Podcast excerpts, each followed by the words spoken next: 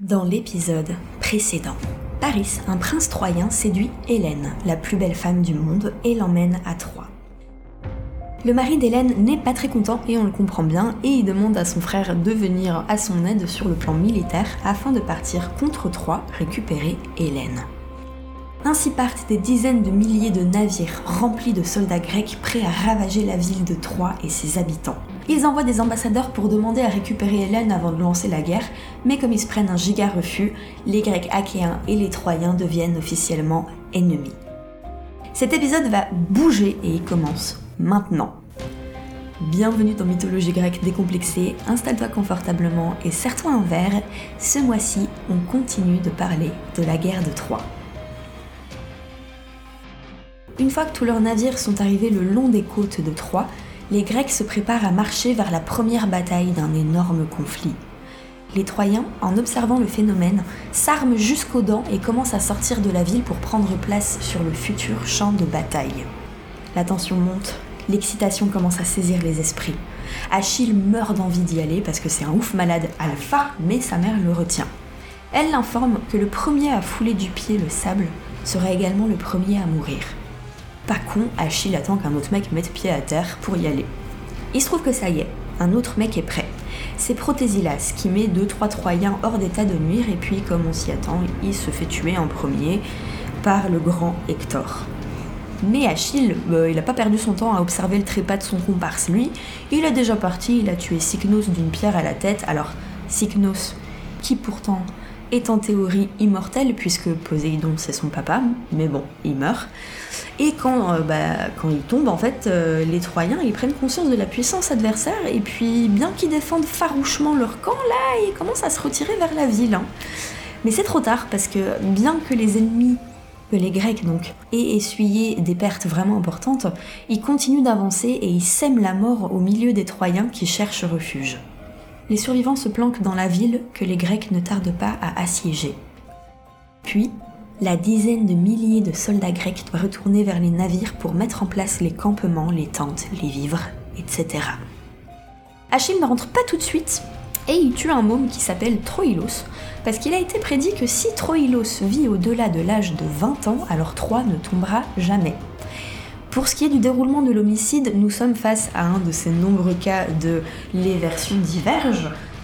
Nous avons donc, dans un premier cas, Troïlos blesse Agamemnon et Diomède qui sont quand même super chauds en combat, donc euh, faut le faire. Et en plus, il décime plein d'autres Grecs jusqu'à ce que Achille décide que bon là, ça commence à bien faire. Il affronte Troïlos et le décapite et mutile ce qui reste de son corps. Deuxième version, Achille capture Troïlos et l'emmène à la vue de tous pour l'égorger. Troisième version, Achille est blessé par Troïlos qui prend la fuite mais son cheval se prend une flèche, le jeune homme chute et se fait tuer par Achille.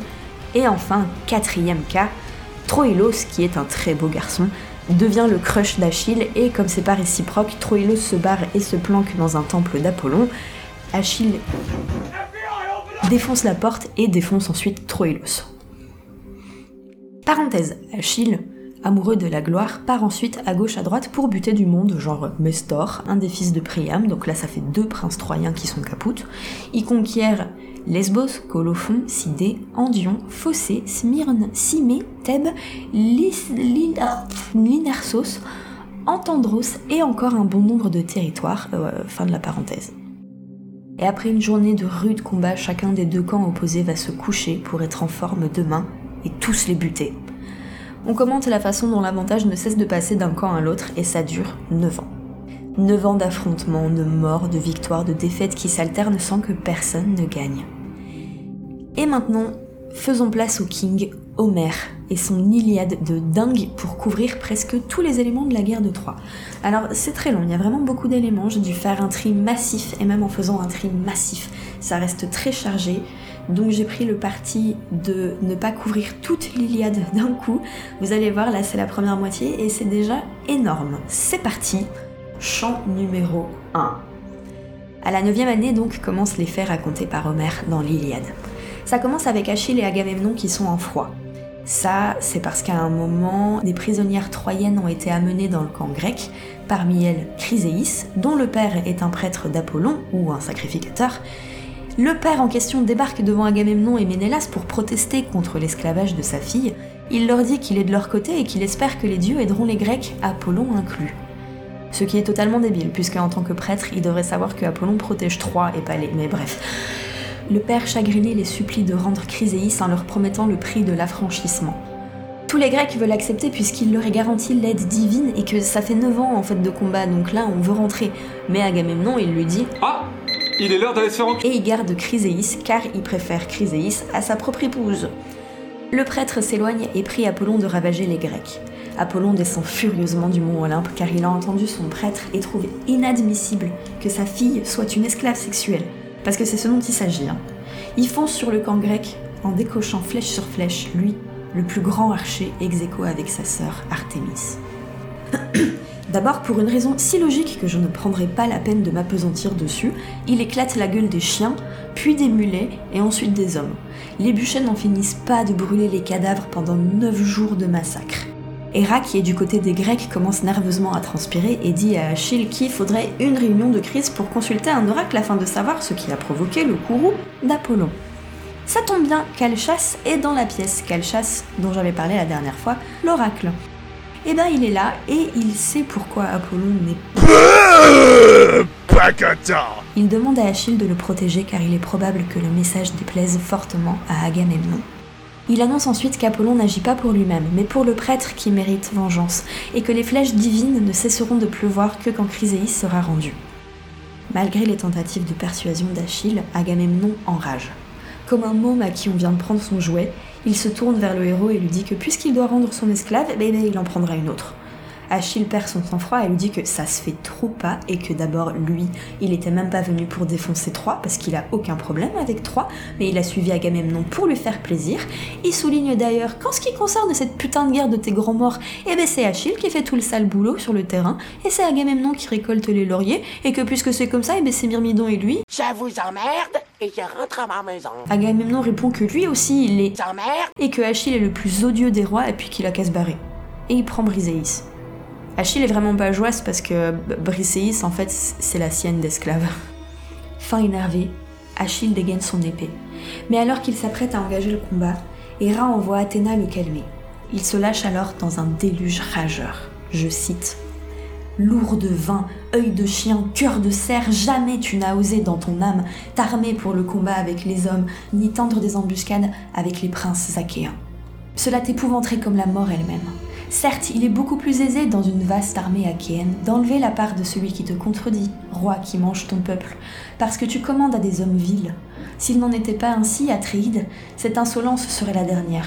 Mais je te le dis et j'en jure par un grand serment, par ce sceptre qui ne produit ni feuilles ni rameaux, qui ne reverdira plus puisqu'il a été tranché du tronc sur les montagnes et que l'airain l'a dépouillé des feuilles et d'écorce, et par le sceptre que les fils des Achéens portent aux mains quand ils jugent et gardent les lois au nom des dieux, je te le jure par un grand serment, certes, bientôt le regret d'Achille envahira tous les fils des Achéens, et tu gémiras de ne pouvoir les défendre quand ils tomberont en foule sous le tueur d'hommes Hector, et tu seras irrité et déchiré au fond de ton âme d'avoir outragé le plus brave des Achéens.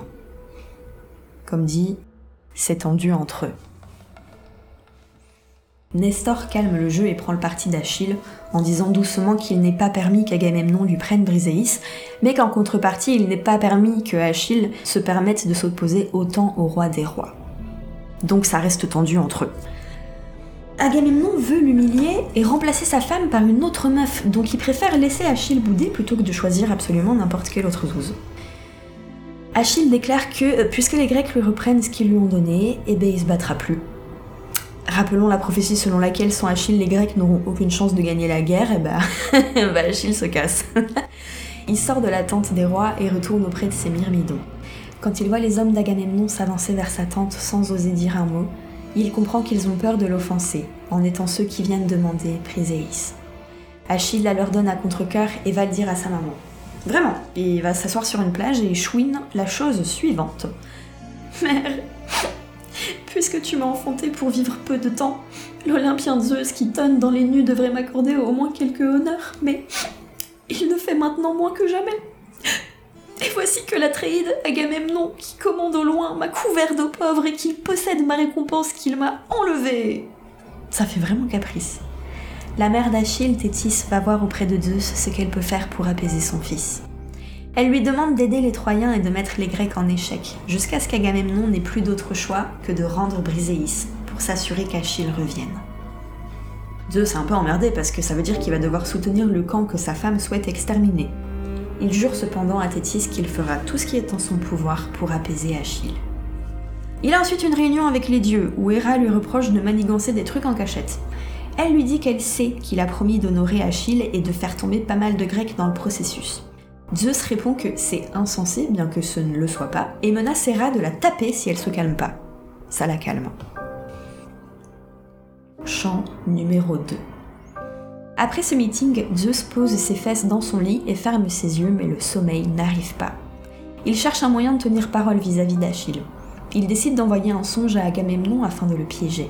C'est donc un mensonge Il ordonne à Agamemnon qui roupille de s'armer et de lancer une offensive pas plus tard que demain, et ce, sans crainte car Héra aurait persuadé tous les dieux de prêter main forte aux Grecs. Agamemnon se réveille donc comme une fleur et se met sur son 31 en complétant son outfit avec le sceptre que Héphaïstos a confectionné pour ses ancêtres.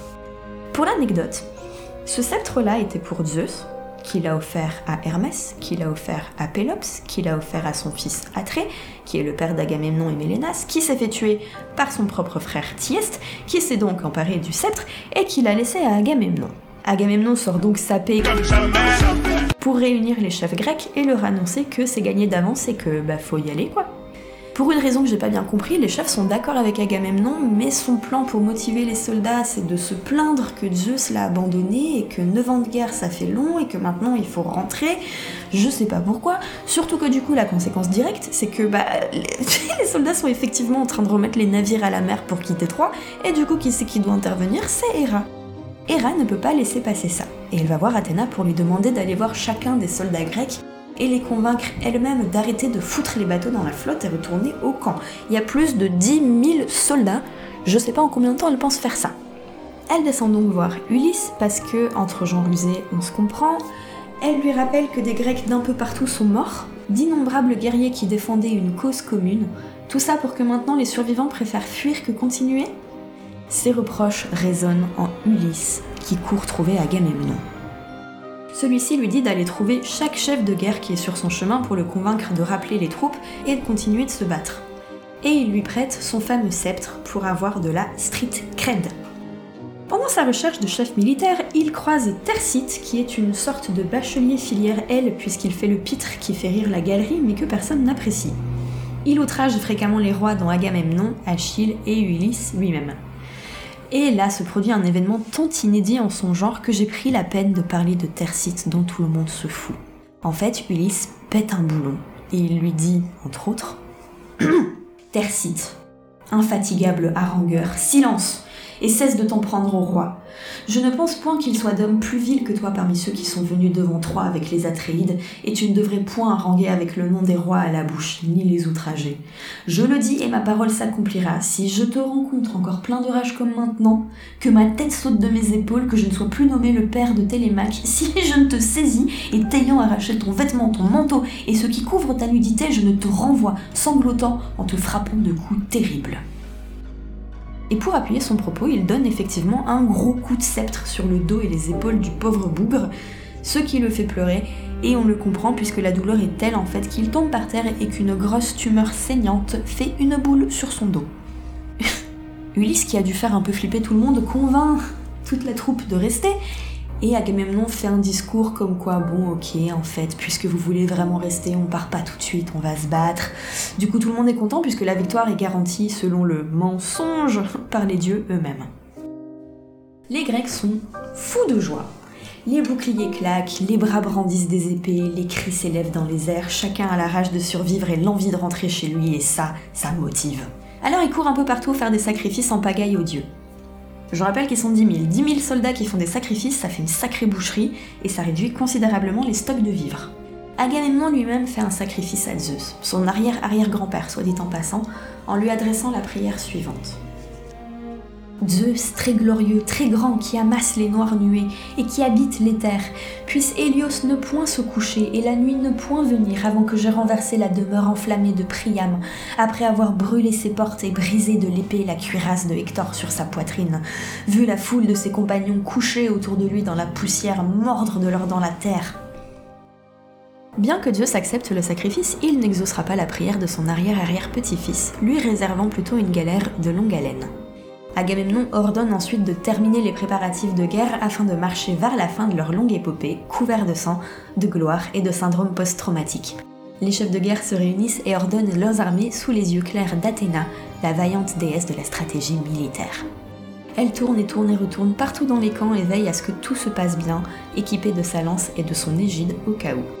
L'égide, ce bouclier, elle s'en sert pour pousser les soldats réticents afin de les mettre en rang. La vue de la déesse de la guerre déterminée suffit à réinspirer la confiance et l'ardeur des combattants.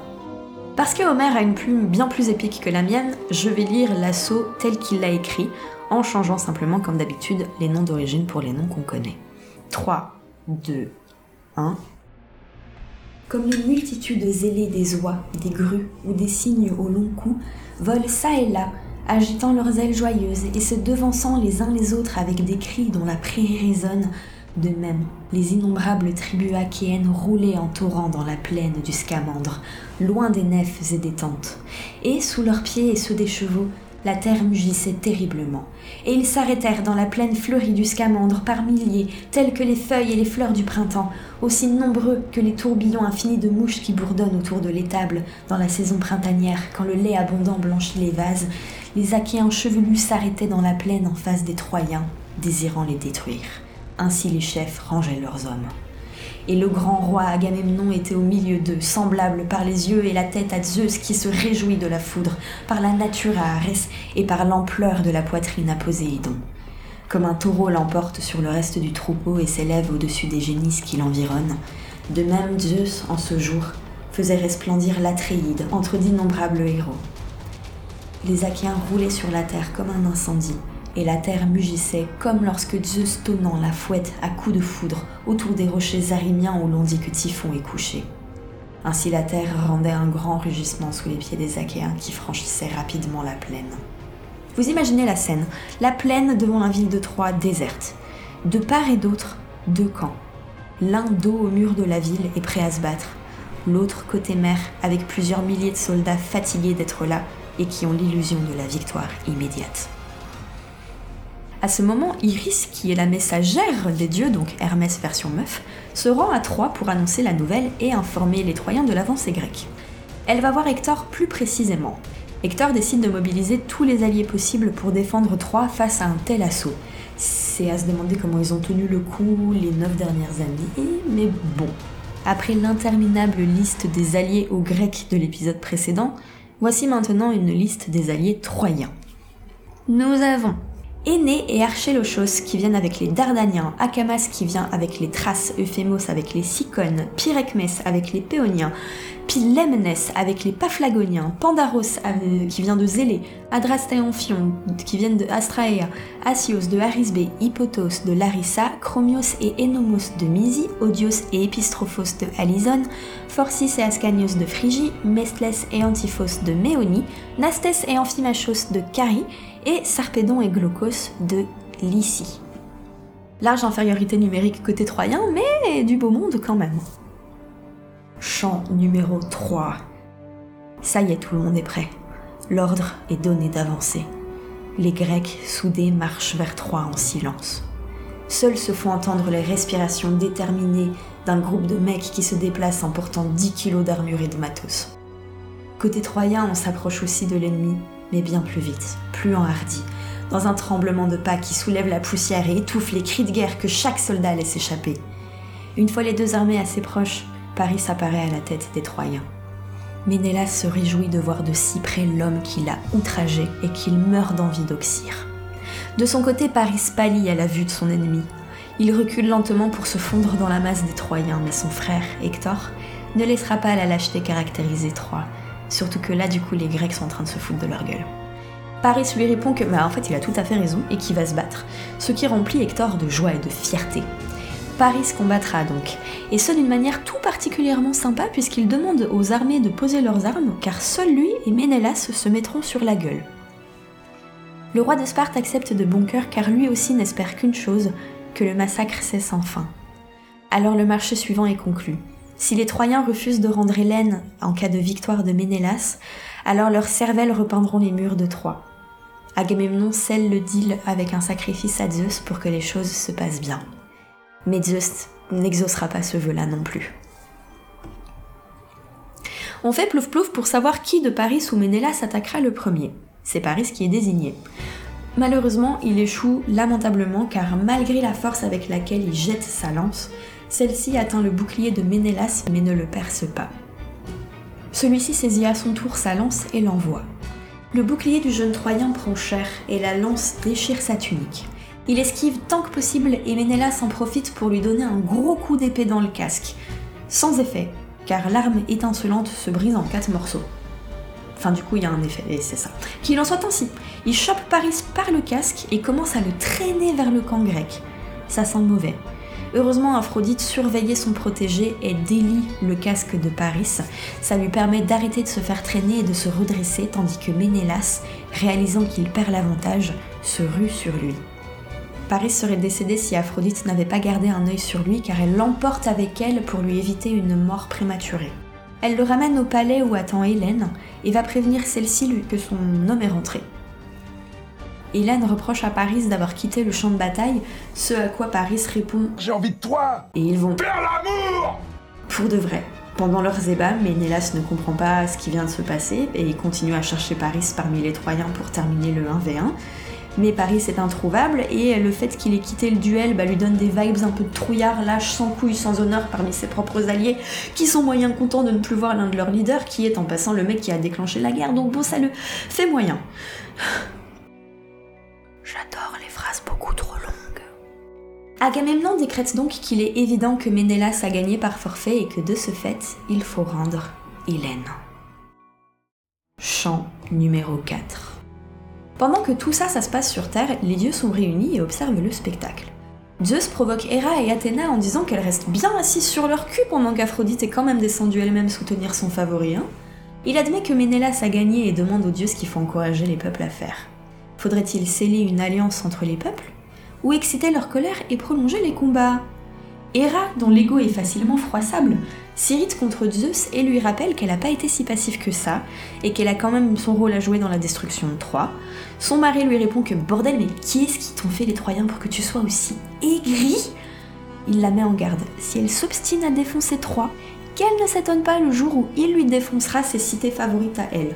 Ira lui répond que, ben ok, on va voir ce qu'on va voir, et puis en attendant, c'est moi qui ai le dernier mot, et pour clore le débat, elle demande à Zeus d'ordonner à Athéna de descendre au combat pour pousser les Troyens à outrager les Grecs pour relancer les combats. Athéna ne demande que ça et va voir Pandaros. Elle lui demande, rusée et sournoise comme elle est, s'il est cap ou pas cap de tirer une flèche et tuer Ménélas. S'il le fait, il sera couvert de gloire et il aura les faveurs de Paris. Elle l'encourage et il accepte. Il tire, mais surprise Athéna surgit devant Ménélas et dévie le tir.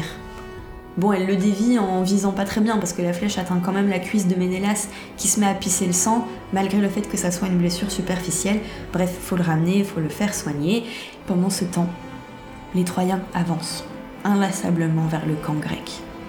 Ceux-ci, avec Agamemnon à leur tête, ne demandent que ça. Celui qu'on appelle le roi des rois motive ses troupes en le rassurant que Zeus ne protégera pas Troie après que ceux-ci aient violé le pacte et blessé Ménélas et qu'il est temps de remporter cette guerre. Notons que depuis le début, Zeus n'a rien fait pour Agamemnon. Agamemnon qui va ensuite faire le tour du camp grec pour donner speech motivationnel sur speech motivationnel à divers personnages en faisant un petit peu de lèche au passage. Ça motive les chefs de guerre. Idoménée, Ajax, Nestor, Mesténée, Ulysse, Diomède, Stélénos, Ivas, Océ, tous ceux qui trouvent.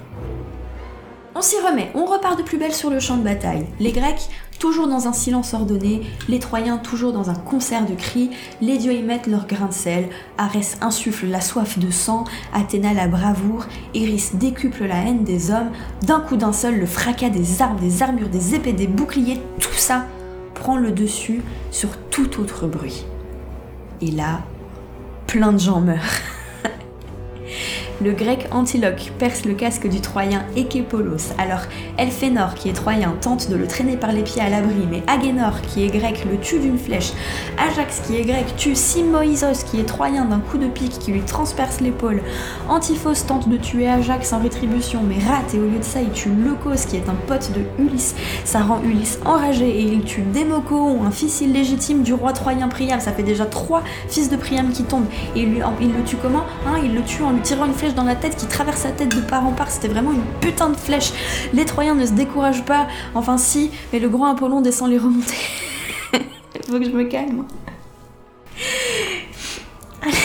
Les Troyens se découragent donc, mais le grand Apollon euh, descend les remotiver. il leur dit qu'Achille ne combat pas en ce moment même, en fait, il est en train de bouder, et que ça fait un adversaire de taille en moins, et que du coup, c'est vraiment l'opportunité pour partir décimer un max de monde. Chant numéro 5. Opportunité parfaite, oui et non, parce qu'il y a plus puissant encore que Achille sur le champ de bataille. Bah, il y a un petit peu Athéna, quoi. Elle est aux côtés de Diomède et elle fait jaillir du feu de son casque et de son bouclier et elle le pousse au calme, au milieu des combattants. Alors Diomède tue un fils d'un des prêtres d'Héphaïstos en lui lançant un pic droit dans le cœur. Le défunt a un frère qui prend la fuite et qui est sauvé par Héphaïstos lorsque celui-ci l'enveloppe d'une nuée pour l'enlever. Athéna, qui est toujours aussi sage, va voir son frère Arès qu'elle peut pourtant pas blairer et lui dit qu'il serait temps de se retirer du champ de bataille et de laisser les Troyens et les Grecs se battre par leurs propres moyens. Et dans la foulée, ça leur évitera les foudres de Zeus, jeu de mots, t'as vu Ils s'en vont, Arès à moitié à contre-coeur, et les Grecs prennent l'avantage. Voici la raclée que se prennent les Troyens. Idoménée tue Phaistos d'un coup de lance à l'épaule droite alors que celui-ci remontait sur son char. Ménélas tue Scamandrios en lui transperçant le torse par le dos. Le grec Mérion tue Phéréclos en lui perçant la fesse droite jusqu'à la vessie, il en meurt. Mégès tue Pédaios en le piquant derrière la tête, ce qui lui coupe la langue. Eurypilos tue Hypsénor en lui amputant le bras d'un coup d'épée. Celui qui a Athéna à son côté, Diomède, fait un tel carnage que les Troyens commencent à chier en spray, même mon corps a pas voulu Alors, Lycaon, l'un des fils de Priam, et toujours pas celui qui a provoqué le déluge, tire une flèche dans l'épaule de Diomède. Mais ça ne le tue pas et Diomède implore Athéna de le laisser tuer autant de Troyens possible. Alors la déesse l'exauce et le rend plus agile, ce qui lui permet de retourner au combat pour buter du barbare. Il pique Astinos d'un coup de lance dans un des pectoraux et décapite Hyperion en donnant un grand coup d'épée qui lui brise la clavicule au passage. Après, il défonce Xanthos, Thon, Euchémon et Chromios.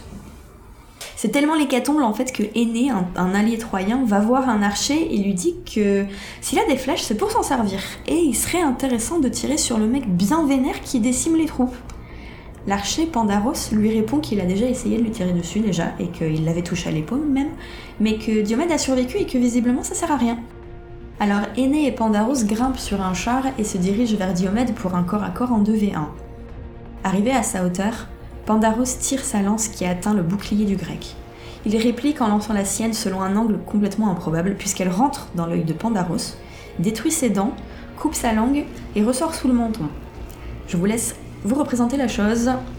Aîné s'élance donc à son tour, mais son adversaire soulève une lourde pierre et lui donne un gros coup dans la cuisse, ce qui déchire sa peau et deux muscles de la cuisse. Il tombe à terre et voit sa vie défiler devant ses yeux quand Aphrodite, qui est sa maman d'ailleurs, apparaît de nouveau pour l'emporter hors de danger. Mais Diomède, dont les chevaux rapides rattrapent la déesse, sait que, bien que pleine de pouvoirs divins, Aphrodite est terriblement faible sur le terrain.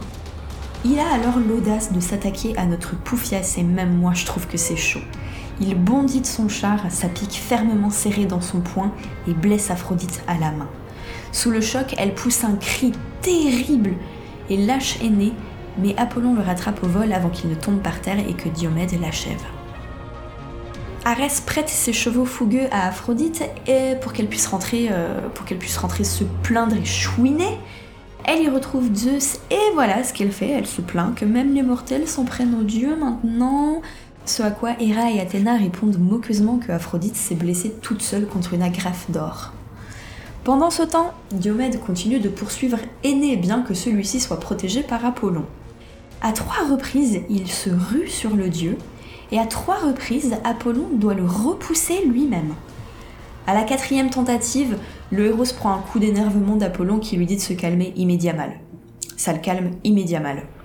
Mais Apollon n'a pas dit son dernier mot et va exciter la soif de sang de Arès.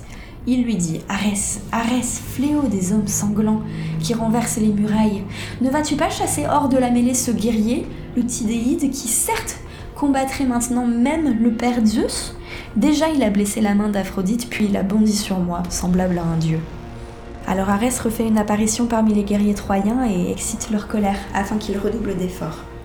Ils reviennent en force et reprennent le dessus sur leurs adversaires. Je cite.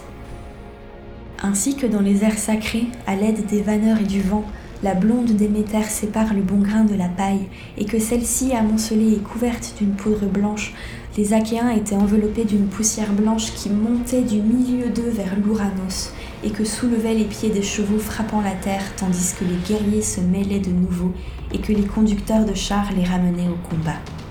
Et le furieux Arès, couvert d'une nuée, allait de toutes parts, excitant les Troyens, et il obéissait ainsi aux ordres que lui avait donnés Apollon, qui porte une épée d'or quand celui-ci avait vu partir Athéna, protectrice des Danaens.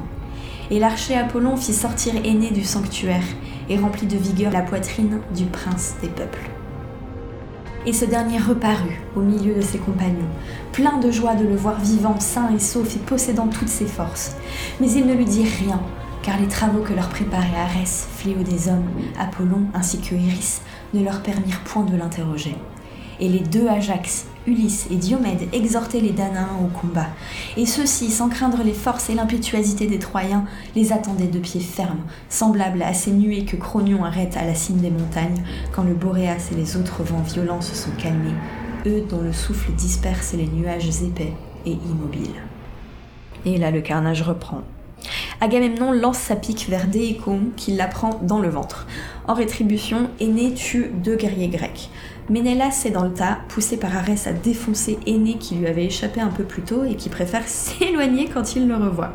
Ne pouvant tuer Aîné, Ménélas et Antiloque tuent plutôt Piléménès assez sauvagement. D'abord, Ménélas lui éclate la clavicule, puis Antiloque frappe le conducteur de son char au coude avec une pierre, ce qui le fait tomber, et pendant qu'il est à terre, il se fait transpercer les tempes par l'épée de Antiloque. En voyant les deux Grecs réaliser cette funeste œuvre, Hector est pris d'un élan de rage et de bravoure et fonce dans le tas pour les goumer. Mais genre, il va les goumer vénère. Il pousse un cri à s'en imploser les poumons et les Troyens en l'entendant se rue derrière lui. À ses côtés, Enyo, déesse des batailles, et Arès qui décidément aime la guerre. Et on est ravi pour lui. Diomède ne fait soudainement plus le chaud quand il voit Arès mener les troupes ennemies. Il dit aux siennes de troupes de reculer car Hector est appuyé par les dieux et il mieux vaut éviter de combattre les dieux, ironique de la part de celui qui a attaqué Aphrodite et Apollon. De leur côté, les Troyens arrivent à la hauteur des Grecs, enhardis par le soutien divin des dieux qui encadrent la guerre. Hector tue Ménesté et Anchialos, mais le grec Ajax venge leur mort en tuant Amphion et il le dépouille de ses armes. Athéna donne un coup de pouce à Ulysse qui devient une machine de mise à mort et envoie Quaranos, Alastor, Chromios, mais bon, il s'était déjà fait tuer, mais apparemment il se refait tuer, Alcandros, Alios, Noémon, Prytanis et d'autres encore chez Hadès. De son côté, Hector, accompagné d'Arès, fait de même avec Teutras, Orestes, Tricos, Wanomaos, et Oresbios. Les Grecs tombent comme des mouches et Hera n'aime pas ça. Athéna et elle décident de retourner parmi les guerriers afin de leur apporter un soutien militaire face à Arès. Avant ça, Hera demande à Zeus la permission de faire en sorte de dégager leur fils au sang chaud du champ de bataille. Zeus, qui n'apprécie pas tant son fils au même titre que sa mère, accepte. Va, excite contre lui la dévastatrice Athéna qui est accoutumée à lui infliger de rudes châtiments. Héra descend parmi les Grecs et leur insuffle un courage renouvelé. Athéna retrouve son protégé Diomède qui lui explique que là, il y a Arès et il a un peu les jetons. Athéna lui assure qu'elle est à ses côtés et qu'il ne lui arrivera rien. Elle lui dit Viens, pousse contre Arès tes chevaux aux sabots massifs, frappe-le et ne respecte pas le furieux dieu, car c'est un dieu changeant et insensé qui naguère nous avait promis, à moi et Héra, de combattre les Troyens et de secourir les Argiens, et qui maintenant s'est tourné du côté des Troyens et oublie ses promesses. Elle monte sur le char de Diomède à ses côtés et enfile le casque de Hadès, la cunée, afin de devenir invisible. Le héros et la déesse se rapprochent de Arès qui, en voyant Diomède, attaque sans hésitation. Il vise son rival et lance sa pique qui est déviée par Athéna. Diomède lance à son tour son arme et Athéna la guide pour qu'elle atteigne Arès au bas-ventre, sous le ceinturon. Oui, je pense que c'est là où vous pensez. Arès pousse un cri monstrueux qui hérisse les poils de tous ceux qui l'entendent, puis retourne sur le mont Olympe pour panser ses plaies. Furieux contre Athéna, il fait savoir à Zeus son mécontentement et nous avons le dialogue suivant. Père Zeus, ne t'indigneras-tu point de ces violences? Toujours nous les dieux, nous nous faisons souffrir cruellement pour la cause des hommes, mais c'est toi qui es la source de nos querelles, car tu as enfanté une fille insensée, perverse et inique. Nous, les dieux olympiens, nous t'obéissons et nous te sommes également soumis. Mais jamais tu ne blâmes ni ne réprimes celle-ci, et tu lui permets tout, parce que tu as engendré seule cette fille funeste qui pousse le fils de Tidée, le magnanime Diomède, à se jeter furieux sur les dieux immortels. Il a blessé d'abord la main d'Aphrodite, puis il s'est rué sur moi, semblable à un dieu.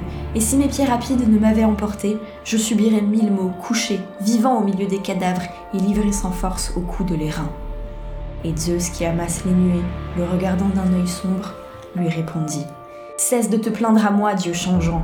Je te hais le plus entre tous les Olympiens, car tu n'aimes que la discorde, la guerre et le combat, et tu as l'esprit intraitable de ta mère, Héra, que mes paroles répriment ta peine. C'est son exemple qui cause tes maux. Mais je ne permettrai pas que tu souffres plus longtemps car tu es mon fils, et c'est de moi que ta mère t'a conçu. Méchant comme tu es, si tu étais né de quelque autre dieu, depuis longtemps déjà tu serais le dernier des Ouraniens. Comme on le voit, Arès se fait éjecter du champ de bataille, puis se fait bolos par son propre père. Athéna et Héra reviennent elles aussi sur le mont Olympe, et du coup on imagine l'ambiance familiale. Chant numéro 6. La bataille fait toujours rage. Côté grec, ça se défend pas mal. C'est-à-dire que Ajax tue Akamas en donnant un coup d'épée dans son casque qui ouvre le front de la victime. Diomède tue Axilos et Calésios. Euryale tue Drésos et Opheltios. Antiloque éclate à Bléros. Ulysse se charge de Pidites, Agamemnon de Elatos, Leitos, Phylacos, Eurypilos et Mélantios. Ménélas se tâte à épargner Adras en échange de richesses, mais Agamemnon le traite de lâche. Ménélas change d'avis et pousse Adrast qui tombe et se fait frapper au front par Agamemnon, vraiment mort de merde. Les Troyens essuient donc des pertes importantes et commencent à battre en retraite. À ce moment, Hélénos, le frère jumeau de Cassandre, prend Hector et Aîné à part et leur dit de continuer à défendre les murs de la cité et de réunir les femmes âgées, ainsi que la reine Écube, dans le temple d'Athéna pour promettre à la déesse un sacrifice de douze génisses en échange de la paix. Glaucos et Diomède, bien qu'ils soient adversaires, se rencontrent et arrêtent deux secondes de se battre pour tailler le bout de gras sur qui ils sont, d'où ils viennent, et ils se rendent compte en fait qu'ils se connaissent et qu'ils ont des intérêts communs. Alors bon, ils s'épargnent, se disent à plus, se souhaitent bonne chance, se séparent et retournent se battre contre d'autres gens. Pendant ce temps, Hector est parti voir sa mère, la reine, pour lui dire de rassembler les vieilles dans le temple d'Athéna et d'implorer la protection de la déesse. Malgré les prières, les supplications et les offrandes, Athéna refuse d'apporter son aide. Bah oui, elle est avec le camp adverse. Chancette. Hector et Paris apparaissent déterminés comme Jaja pour aller flanquer une rouste. Paris tue Ménesté, Hector plante Eioneos, Glaucos tue Iphinous d'un coup de lance entre les épaules. Bien d'autres tombent et Athéna décide de leur venir en aide. Apollon, qui soutient les Troyens, la voit partir à toute vitesse vers Troie et accourt vers elle. Il lui demande pourquoi elle s'acharne tant et lui reproche de n'avoir aucune pitié. Il propose de cesser le massacre en excitant la fougue de Hector jusqu'à ce qu'il provoque en duel l'un de ses ennemis. Et Athéna consent. Hector discute avec son frère Hélénos qui a deviné ce que veulent les dieux et lui recommande d'aller 1v1 en random. Alors Hector se munit de sa lance et traverse les rangées de soldats troyens qui s'arrêtent en le voyant faire. De son côté, Agamemnon retient ses guerriers, permettant à Hector de rejoindre l'avant de son armée et de se présenter devant les chefs ennemis. Athéna et Apollon, eux, se sont perchés et observent avec attention. Hector prend la parole et challenge celui qui sera assez brave à un combat. Il exige qu'en échange, le corps du perdant soit ramené auprès des siens afin de faire proprement les rites funéraires. Tout le monde a les chocottes parce que Hector, c'est pas n'importe qui, sa renommée traverse les frontières, tous l'ont vu à l'œuvre sur le champ de bataille, le mec est inarrêtable. Relever des défi, c'est s'assurer le trépas dans les 3 minutes top chrono. Devant l'hésitation de ses compagnons, Ménélas décide de prendre les devants. Après tout, les dieux ne lui ont-ils pas assuré, à lui et son frère, que la victoire était gagnée? Ils ont sûrement prévu une faiblesse d'Hector qu'il fasse trépasser. Mais Agamemnon remet son frère à sa place en lui disant cache qu'Hector est un bien meilleur guerrier et que franchement bro, laisse un autre prendre ta place et se sacrifier quoi. Nestor se met à rouspiller et dispute les Grecs en leur reprochant sans aucun tact d'être des mauviettes. Alors quelques Grecs se dévouent. Diomède, Ajax, Idoménée, Mérion, Eurypylos, Thoas, Ulysse et Agamemnon lui-même d'ailleurs. On tire au sort pour savoir lequel d'entre eux sera désigné, et c'est Ajax. Dit Ajax le Grand, en opposition à Ajax le Petit qui participe aussi à la guerre. Alors Ajax s'arme, enthousiaste, et s'avance. On est en droit de se demander ce qu'il foutait en pleine bataille sans ses armes. Il traverse à son tour les rangs et rejoint Hector, devant l'admiration des Grecs. Ajax est connu pour être aussi un grand héros et un fortiche au combat, s'il vous plaît. Hector lui-même vacille légèrement lorsqu'il découvre son adversaire. Après une courte jute verbale, Hector attaque. Bien que le bouclier d'Ajax soit fait de peau de sept taureaux robustes et d'une base en airain, il se retrouve transpercé jusqu'au métal, car telle est la force de Hector. Ajax réplique et sa lance à lui transperce carrément le bouclier, la cuirasse et la tunique de Hector. Heureusement, le Troyen est rapide et esquive le coup en s'épargnant une blessure grave. Et laissons Homère nous narrer superbement ce combat.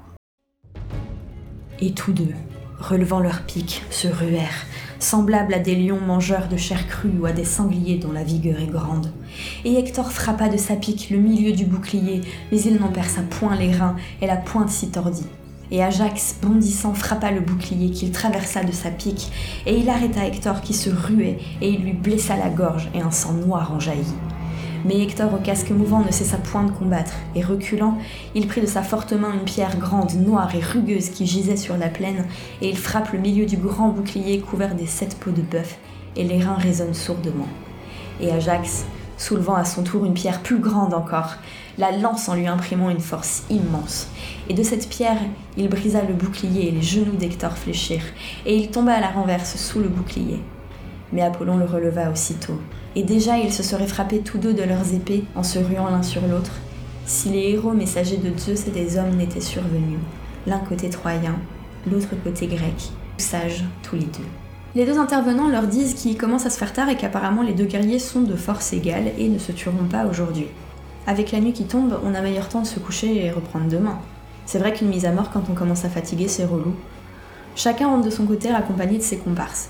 Un mec dit à Paris qu'il devrait rendre à Ménélas les richesses de son royaume ainsi que sa femme. Paris accepte de remettre les richesses contre la fin de la guerre, mais il s'oppose à rendre Hélène. Les Grecs refusent et les richesses et Hélène de toute façon, préférant tout détruire. Agamemnon accepte cependant de suspendre la guerre le temps que tout le monde récupère les cadavres et les brûle. Chant numéro 8. Zeus organise un meeting avec les dieux. Il leur ordonne de ne plus intervenir dans le conflit et de laisser les hommes accomplir leur destin sans aide divine. Il leur dit Écoutez-moi tous, dieux et déesses, afin que je vous dise ce que j'ai résolu dans mon cœur. Et nul dieu, mâle ou femelle, ne résiste à mon ordre, mais obéissez tous afin que j'achève promptement mon œuvre. Car si j'apprends que quelqu'un des dieux est allé secourir soit les Troyens, soit les Grecs, celui-là reviendra dans l'Olympe honteusement châtié, et je le saisirai et je le jetterai au loin, dans le plus creux des gouffres de la terre, au fond du noir tartare qui a des portes de fer et un seuil d'airain, au-dessous de la demeure d'Hadès, autant que la terre est au-dessous de l'Uranus. Et il saura que je suis le plus fort de tous les dieux. Debout, Dieu, tentez-le et vous le saurez. Suspendez une chaîne d'or au fait de l'Uranus, et tous, dieux et déesses, attachez-vous à cette chaîne. Vous n'entraînerez jamais, malgré vos efforts, l'Uranus sur la terre, Zeus le modérateur suprême. Et moi, certes, si je le voulais, je vous enlèverais tous.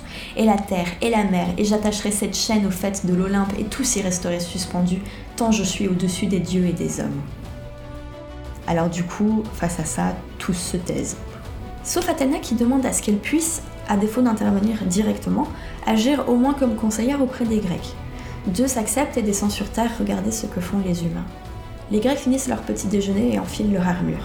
Les Troyens attrapent leurs armes et boucliers, et tout le monde se fonce dessus. Le fracas des armes reprend, un concert dévastateur qui résonne aux portes de Troie depuis neuf ans. Le grand dieu des dieux sort une balance et il place le destin des Grecs et le destin des Troyens. Le côté grec est plus lourd, signifiant que pour eux, aujourd'hui, il va pas être une bonne journée. En effet, Zeus roule un tonnerre immense et lance un éclair ardent au milieu des Grecs. Ceux-ci paniquent et décident de se retirer et de rentrer au campement à l'abri. Puis ils y retournent et reprennent le dessus, et c'est au tour des Troyens de se retrancher. Cependant, ils n'ont pas le temps de le faire avant que Zeus intervienne. Il jette un éclair juste devant le char de Diomède qui se fait interpeller par Nestor qui lui dit de se calmer et de pas chercher à tuer Hector. Visiblement, Zeus le protège et on ne va pas contre la volonté des dieux. Seulement, ça ne plaît pas à certaines personnes. Héra notamment ne supporte pas de voir les Grecs ainsi réduits en victimes par Zeus, qui pourtant avait dit de ne pas intervenir. En voyant Hector à deux doigts tout défoncer, elle inspire à Agamemnon la décision d'alerter tout le monde. Il prie Zeus pour demander la survie de l'armée grecque. Zeus, pour la première fois, accède à sa requête. Alors convaincus qu'ils ne mourront pas, les Grecs repartent à l'assaut. Là s'ensuit une boucherie avec plein de noms inconnus qui tuent des noms inconnus et je vous cache pas que ça commence déjà à faire long. Héra et Athéna se plaignent du fait que Hector ne décimerait pas leur protégé si Zeus ne s'en mêlait pas. Donc Athéna propose d'outrepasser les ordres de Zeus et attelle son char pour aller chercher ses armes. Oh pardon, je m'endors toute seule.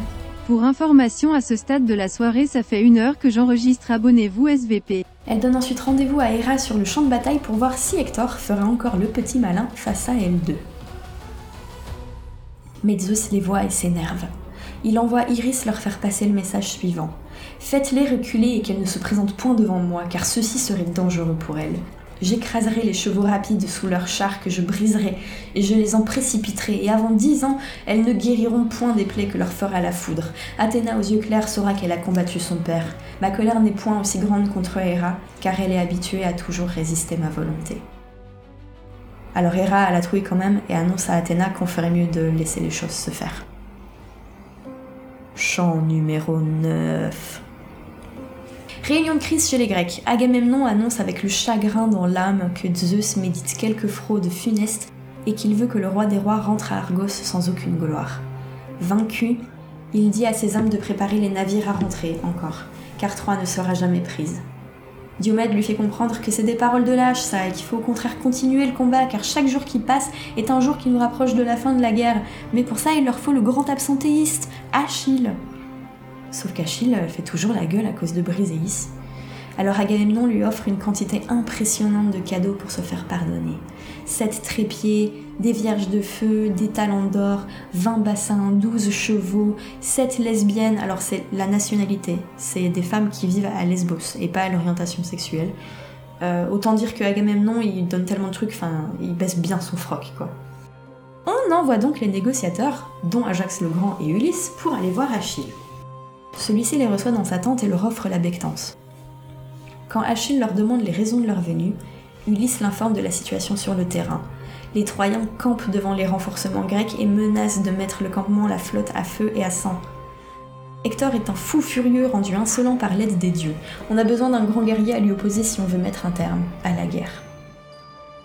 Achille répond qu'il n'acceptera pas une telle solution car l'offense est trop grande. En effet, n'est-ce pas Achille qui défonce tout et tout le monde? N'est-ce pas Achille qui rapporte les trésors à Agamemnon?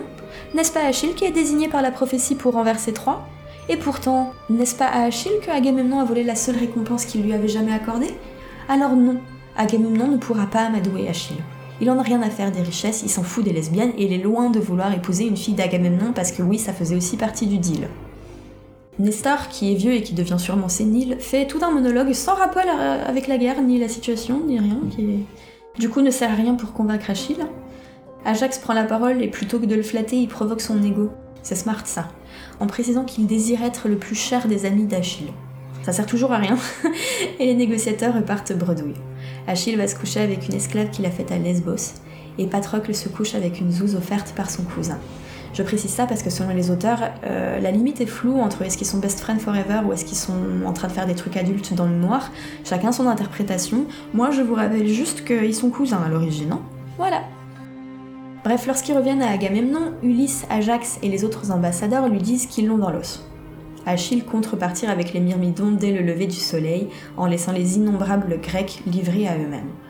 Alors Diomède se lève et dit à tout le monde qu'il a qu'à aller se faire voir et que la bataille continuera de plus belle dès demain matin. Tous les guerriers et les héros grecs reprendront les combats avec Agamemnon à leur tête. Ils terminent sous les applaudissements de ceux qui l'ont entendu et en qui sa bravoure résonne. Demain, la guerre reprendra. Chant numéro 10. Agamemnon et Ménélas n'arrivent pas à pioncer. Ils vont chercher les chefs de guerre afin de se concerter sur comment éviter de se faire éclataxe par des Troyens qui ont établi un campement pas loin de leur ennemi. Ainsi se retrouvent Agamemnon, Nestor, Ulysse, Diomède, Ajax, Mérion et deux trois autres mecs. Quelle surprise On continue à se battre.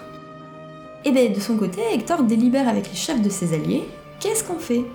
Tout le monde se doute que les Grecs sont en train de décider entre fuir ou continuer la guerre, alors ils décident d'envoyer un espion dans leur camp. Dolon se dévoue en échange d'un char et des deux chevaux les plus rapides des Grecs. Oui, je retiens la leçon. La prochaine fois, j'enregistrerai en plusieurs fois. Envoyez-moi du courage SVP. Malgré une arrivée discrète sans se faire repérer, Dolon ne passe pas tout à fait inaperçu quand il se met à courir comme un dératé et qui se fait capter par Ulysse et Diomède. Ceux-ci tentent bien évidemment de le tuer, D'abord, Diomède lui égratigne l'épaule parce qu'il s'est pas tiré avec une lance et court en même temps, mais ils finissent quand même par rattraper Dolon qui leur avoue la raison de sa venue. Et en plus, au lieu d'espionner les Grecs pour refiler des infos à Troie, il vient de Troie et il file des infos aux Grecs. Alors, contre son gré, mais il le fait quand même. Il les supplie de le laisser en vie, mais Diomède est catégorique. S'il est vivant, il reviendra sûrement espionner. S'il est mort, c'est un problème en moins. Alors il dégaine son épée, et tandis que Dolon lui tient la barbichette, littéralement, il lui tranche la gorge de muscle en muscle. Après ça, il part buter 12 mecs sans prévenir, Ulysse vole deux chevaux et Diomède se tâte à voler le char qui va avec, mais Athéna lui dit de se manier avant que les Troyens ne se réveillent. Oui, parce que là on est au petit matin. Chant numéro 11.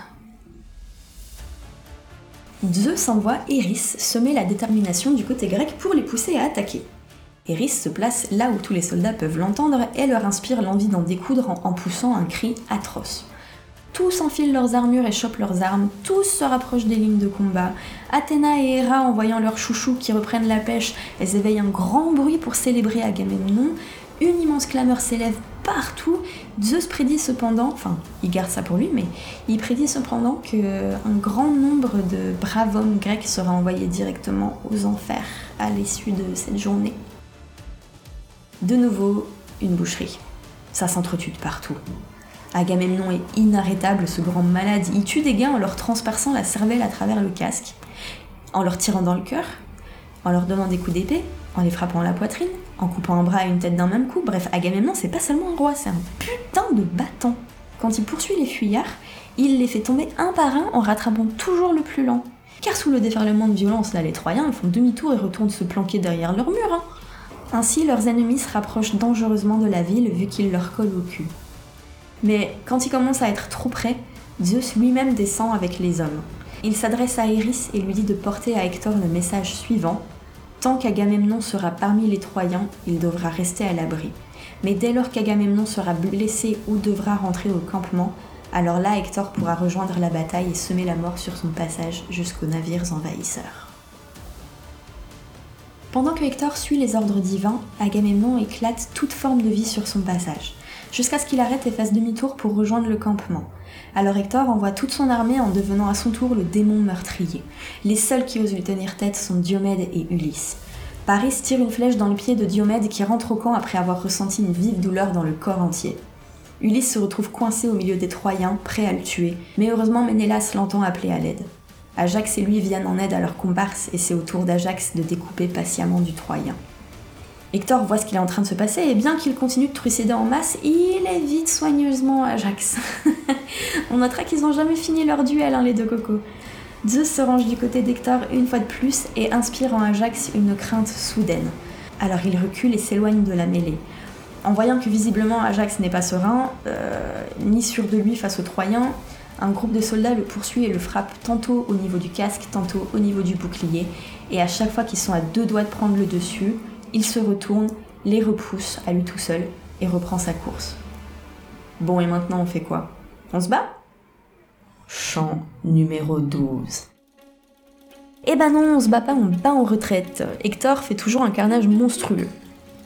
Il veut mettre le feu aux murailles qui protègent le campement des Grecs.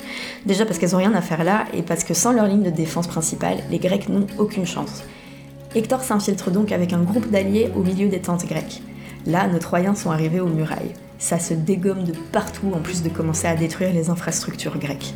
Je cite Les combattants heurtaient de toutes parts les boucliers du grand orbe et les défenses plus légères, et beaucoup étaient blessés par les reins cruels, et ceux qui, en fuyant, découvraient leur dos, étaient percés même à travers les boucliers. Et les tours et les créneaux étaient inondés du sang des guerriers, et les Troyens ne pouvaient mettre en fuite les Achéens, mais se contenaient les uns les autres. Hector parvient à ouvrir une brèche dans la muraille grecque et il s'y engouffre immédiatement suivi par ses compatriotes. La fureur lui est dans ses yeux, et il excite ses hommes afin que la bravoure leur revienne. Ça a l'effet escompté. Tout d'un coup, une grande quantité de guerriers déterminés escaladent la muraille grecque. Jusqu'ici, les Troyens ont l'avantage. Ils sont certes en infériorité numérique, ils n'en restent pas moins chouchoutés par Zeus qui a interdit à tous les autres dieux d'intervenir pour quelque raison que ce soit. Les Grecs sont en train de voir leur campement se faire envahir par les barbares prêts à tout pour survivre et menés par un héros surpuissant que la sagesse a su garder en vie. Voilà, on va s'arrêter là. Ça fait plus d'une heure que j'enregistre. En tout cas, je vous remercie pour votre patience, étant donné que j'ai changé le rythme de publication et que maintenant c'est une fois par mois et plus deux fois par mois. Vous avez été très gentil et très compréhensif, ça me fait extrêmement plaisir et ça me permet de faire des épisodes qui durent extrêmement longtemps puisque j'ai une contrainte temporaire moins importante. En tout cas, je vous remercie si vous avez écouté aussi jusqu'à la fin. J'espère que cet épisode vous a plu et que vous êtes pressé d'entendre la suite de l'Iliade. Comme d'habitude, n'hésitez pas à vous abonner, qu'il s'agisse de Spotify, Instagram, bientôt TikTok, bientôt YouTube, faut que j'arrête de le dire et que je le fasse vraiment. Toujours à mythologie grecque décomplexée, tout un petit, tout collé. Euh, je vais pas m'attarder plus longtemps parce que j'ai des colocs et elles doivent me détester maintenant. Donc je vais vous souhaiter une très belle journée ou une très belle soirée. Surtout prenez soin de vous c'était Margot pour vous divertir. Ciao